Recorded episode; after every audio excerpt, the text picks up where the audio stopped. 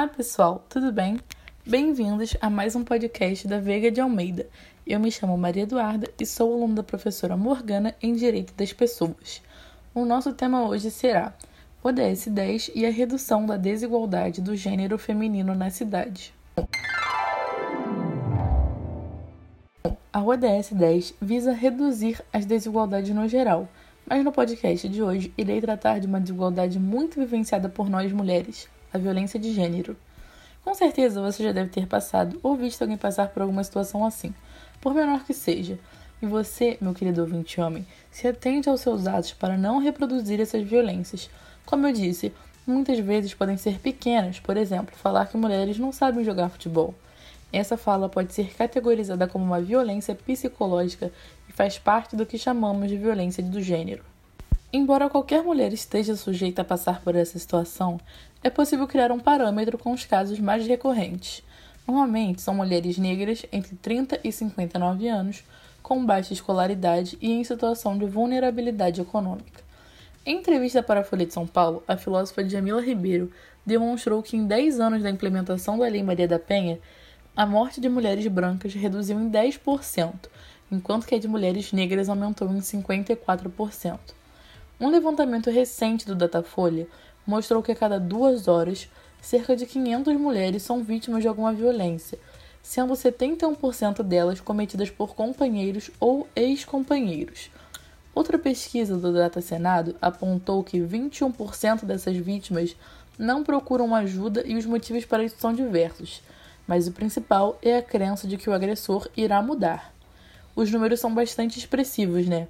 Na realidade, eles podem ser muito maiores, pois, como é um crime que depende da iniciativa da vítima de reportar e grande parte opta por meios não institucionais para resolvê-lo, acaba sendo muito subnotificado.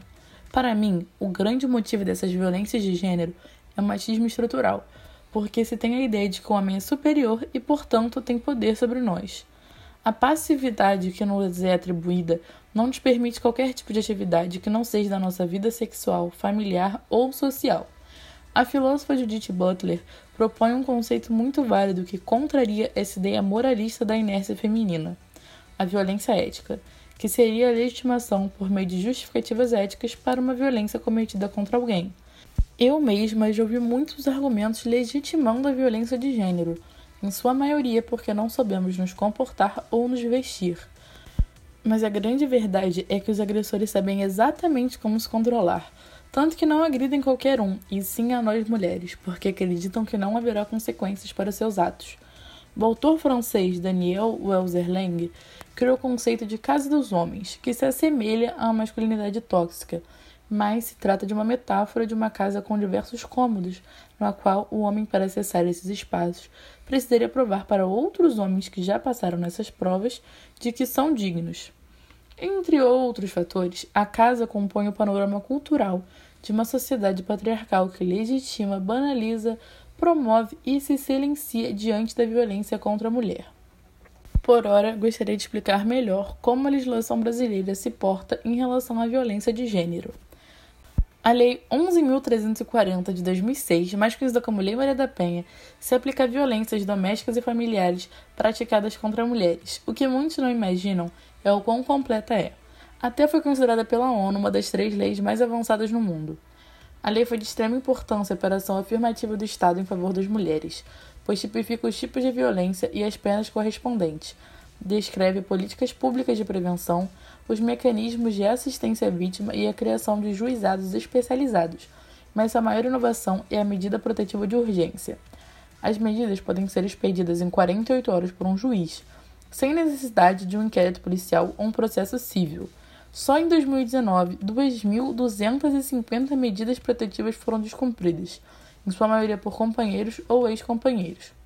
A partir da Lei Maria da Penha, o assunto passou a ser tratado com mais seriedade e atendeu a diversos tratados internacionais, como o Pacto de São José da Costa Rica.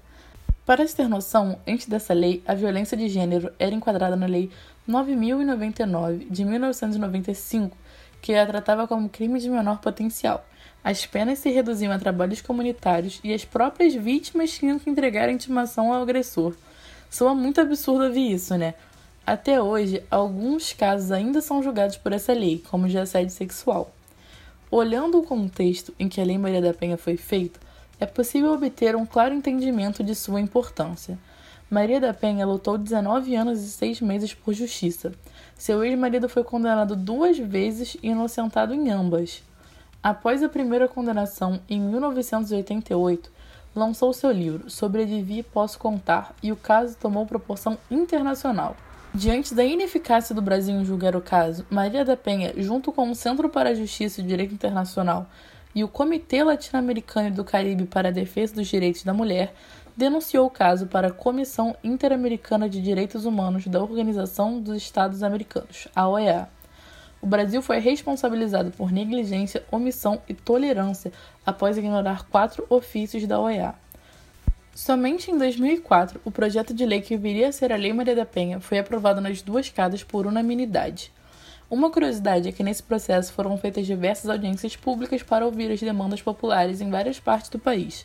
Em relação à lei, muitos criticam sua constitucionalidade, pois acreditam que viola o artigo 5 inciso 1 da Constituição Federal, mas o STF já afirmou a constitucionalidade da norma, Inclusive, já existem alguns tribunais que aplicam a lei a casos de pessoas transexuais. Como eu disse antes, as violências começam pequenas e podemos demorar a perceber. A ideia de ciclo da violência, proposta pela psicóloga Lenora Walker, é muito aceita para explicar como se dá essa violência e o quão sutil pode parecer. Na primeira fase, o agressor se mostra muito tenso e irritado por coisas insignificantes. Normalmente as mulheres pensam que foi só um dia ruim. Já na segunda fase, o agressor materializa toda essa irritação por meio de violências físicas, verbais, psicológicas, morais ou patrimoniais. É nessa fase que a vítima tenta se distanciar do agressor. Por fim, na terceira fase, também chamada de lua de mel, o agressor se mostra arrependido e tenta uma reconciliação. Normalmente a mulher se sente pressionada e acaba cedendo. Com a volta da relação, há um período calmo, mas é só uma questão de tempo até voltar à primeira fase. Com o começo da pandemia, os registros de boletins de ocorrência diminuíram, mas as denúncias no 180 cresceram em 40%. Pensando nesse cenário, diversas empresas e ONGs criaram campanhas para ajudar as mulheres a denunciar. A Lei 14.022-2020 resguarda e mantém o atendimento às mulheres e crianças como atividade essencial durante a pandemia de Covid-19. Mesmo nossa legislação sendo muito extensa, o Brasil ainda precisa avançar em alguns aspectos, principalmente na capacitação de funcionários para o atendimento às vítimas.